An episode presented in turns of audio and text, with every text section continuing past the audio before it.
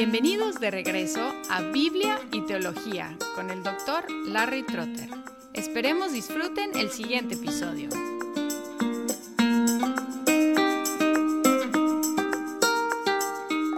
Último documento que vamos a considerar en esta serie sobre confesiones y catecismos es el Catecismo Mayor de Westminster. Sigue el mismo plan en general que el menor. Se divide más sencillamente en dos secciones. Lo que el ser humano debe creer acerca de Dios, las preguntas 6 al 90, y los deberes que Dios requiere del ser humano, 91 a 196. Y aún en el plan más detallado es casi igual. Empieza con el propósito del ser humano, pregunta 1, luego la escritura, preguntas 2 a 5, luego Dios, 6 al 20, el pecado 21 al 29, el pacto de gracia 30 al 35, que igual que en el menor y que en la confesión de Westminster está colocado entre el pecado y Cristo, porque luego Cristo sigue en 36 al 57,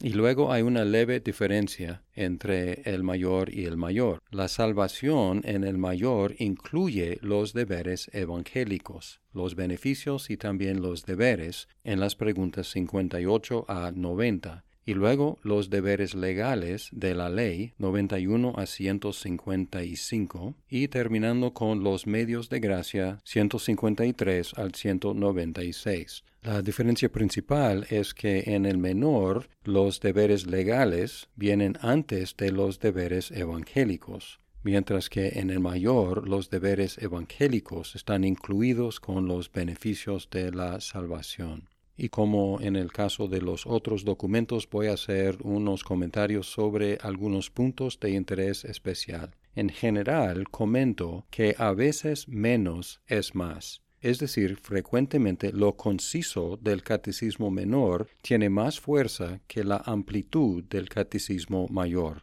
Pues un sencillo ejemplo es la primera pregunta de los dos catecismos. En el catecismo menor dice cuál es el fin principal del hombre. Y la respuesta es, el fin principal del hombre es glorificar a Dios y gozar de Él para siempre. En el mayor pregunta, ¿cuál es el fin principal y más noble del hombre? Y la respuesta es, el fin principal y más noble del hombre es el de glorificar a Dios y gozar de Él para siempre. Casi igual, pero el mayor agrega, y más noble pero no es evidente que gane algo significativo con esta respuesta más larga. Y en este caso, la respuesta que se conoce y se repite frecuentemente es la del menor, no la del mayor, el más conciso en lugar de el más amplio. En parte por eso el menor siempre ha sido más popular que el mayor. En algunas preguntas los dos catecismos son iguales o casi iguales.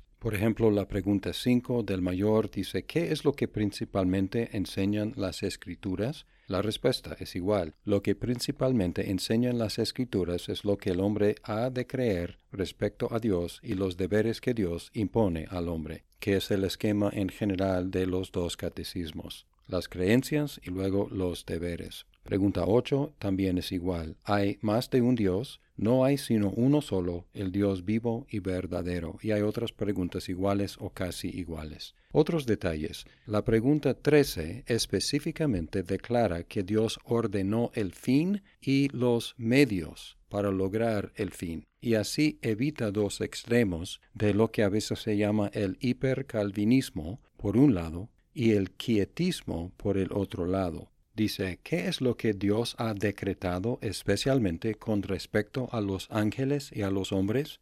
Respuesta, Dios, por un decreto eterno e inmutable, por su puro amor, para alabanza de su gracia gloriosa, que se manifiesta en debido tiempo, ha elegido algunos ángeles para la gloria, y en Cristo ha escogido algunos hombres para la vida eterna, y al mismo tiempo los medios para ellos. Así también, conforme a su poder soberano y al consejo inescrutable de su propia voluntad, por lo que Él concede o retira su favor según le place, ha pasado por alto y ha preordinado el resto para deshonra e ira, aplicada a ellos por sus pecados, para alabanza de la gloria de su justicia.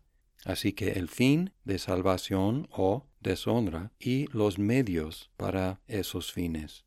La pregunta 20 incluye otras ordenanzas de la creación, no, no solo la prueba con el árbol. Dice, ¿cuál fue la providencia de Dios para con el hombre en el estado en que éste fue creado? Respuesta. La providencia de Dios para con el hombre en el estado en que éste fue creado consiste en haberle colocado en el paraíso para que lo cultivara y concediéndole libertad para comer del fruto de la tierra, poniendo las criaturas bajo su dominio e instituyendo el matrimonio para su ayuda, proporcionándole la comunión con él, instituyendo el descanso, entrando en un pacto de vida con el hombre bajo condición de obediencia personal perfecta y perpetua, del cual el árbol de la vida era una prenda, prohibiéndole comer del árbol de la ciencia del bien y del mal, bajo pena de muerte así una explicación mucho más amplia de las ordenanzas de la creación.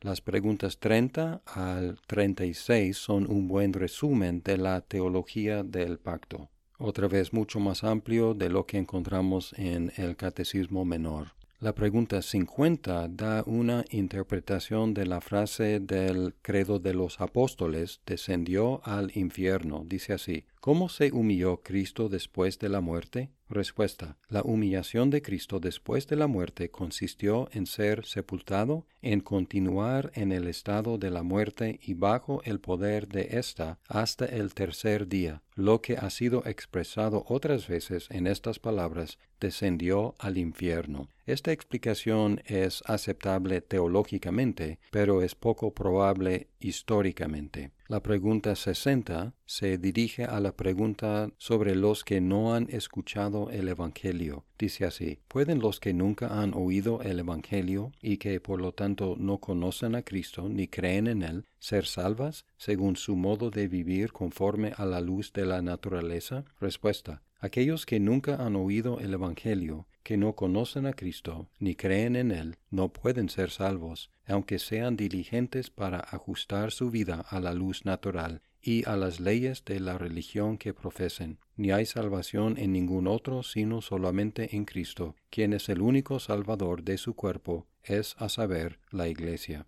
La pregunta 77 es una excelente explicación de las diferencias entre la justificación y la santificación, que es un punto de diferencia importante entre los protestantes y los católicos romanos. Dice, ¿en qué se diferencian la justificación y la santificación? Respuesta, aun cuando la santificación va inseparablemente unida a la justificación, sin embargo, se diferencia en que en la justificación Dios imputa la justicia de Cristo, y en la santificación el Espíritu infunde gracia y capacidad para el ejercicio de ella. En la primera, el pecador es perdonado, en la otra es subyugado. La una hace igualmente libres de la ira vengadora de Dios a todos los creyentes y que éstos nunca caigan durante esta vida enteramente en condenación, la otra ni es igual en todos, ni es perfecta en esta vida,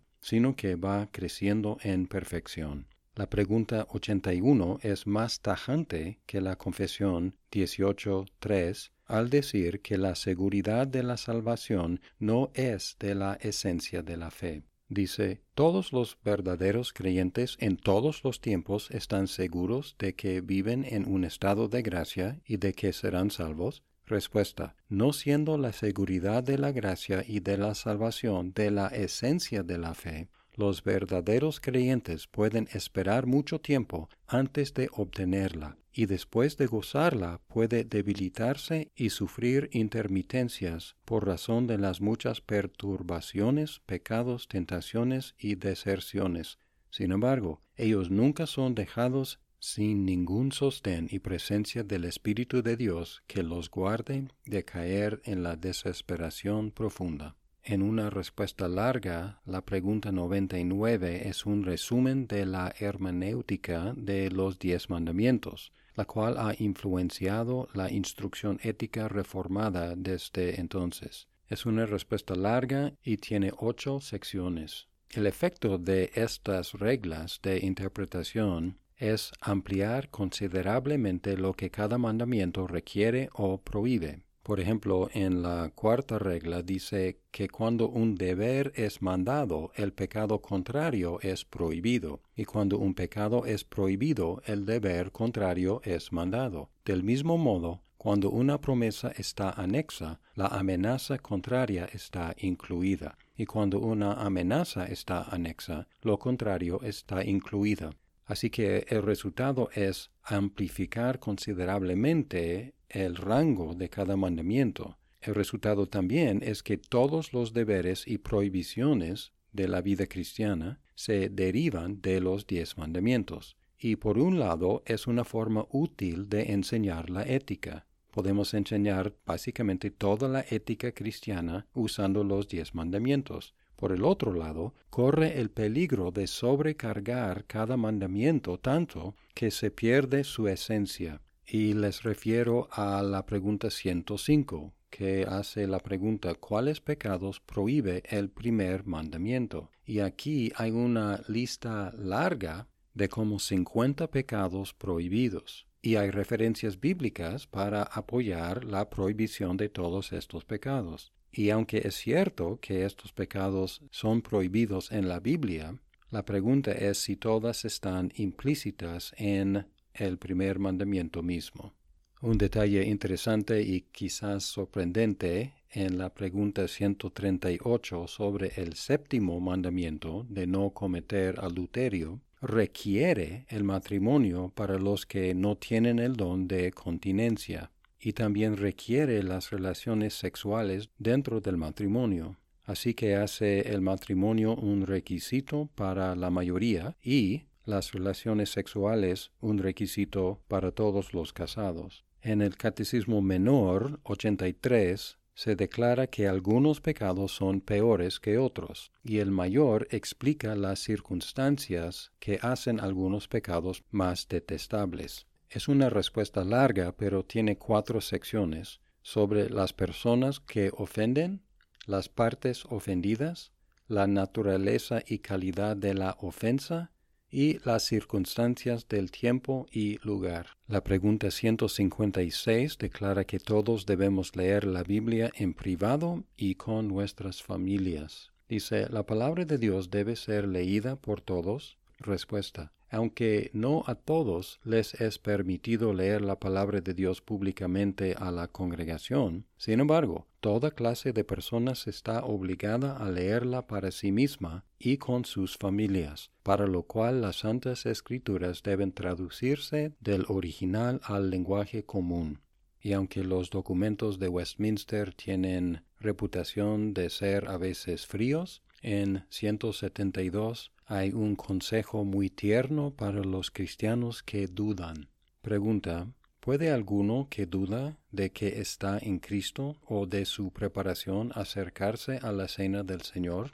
Respuesta, uno que dude de que está en Cristo o de su debida preparación para el sacramento de la cena del Señor puede tener un verdadero interés en Cristo, aun cuando no esté seguro de ello, y según Dios ve las cosas, la tiene, si está debidamente afectado por la aprehensión de la necesidad de ella, y desea sinceramente ser hallado en Cristo y apartarse de la iniquidad, en cuyo caso, porque las promesas son hechas, y este sacramento fue establecido para el bien de los cristianos débiles y que dudan, él debe lamentar su incredulidad y trabajar para resolver sus dudas, y siendo así, él puede y debe acercarse a la cena del Señor para que sea más fortalecido. En conclusión, el catecismo menor es útil para enseñar la fe cristiana en muchos contextos, y el catecismo mayor está disponible para profundizar más. Es útil estudiarlos juntos, empezando con el menor y luego buscando en el mayor una explicación más amplia. Y con este Catecismo Mayor de Westminster termino la consideración de algunos catecismos y confesiones más importantes en la tradición reformada y espero que este repaso de ellos nos capacite para glorificar a Dios y gozar de Él.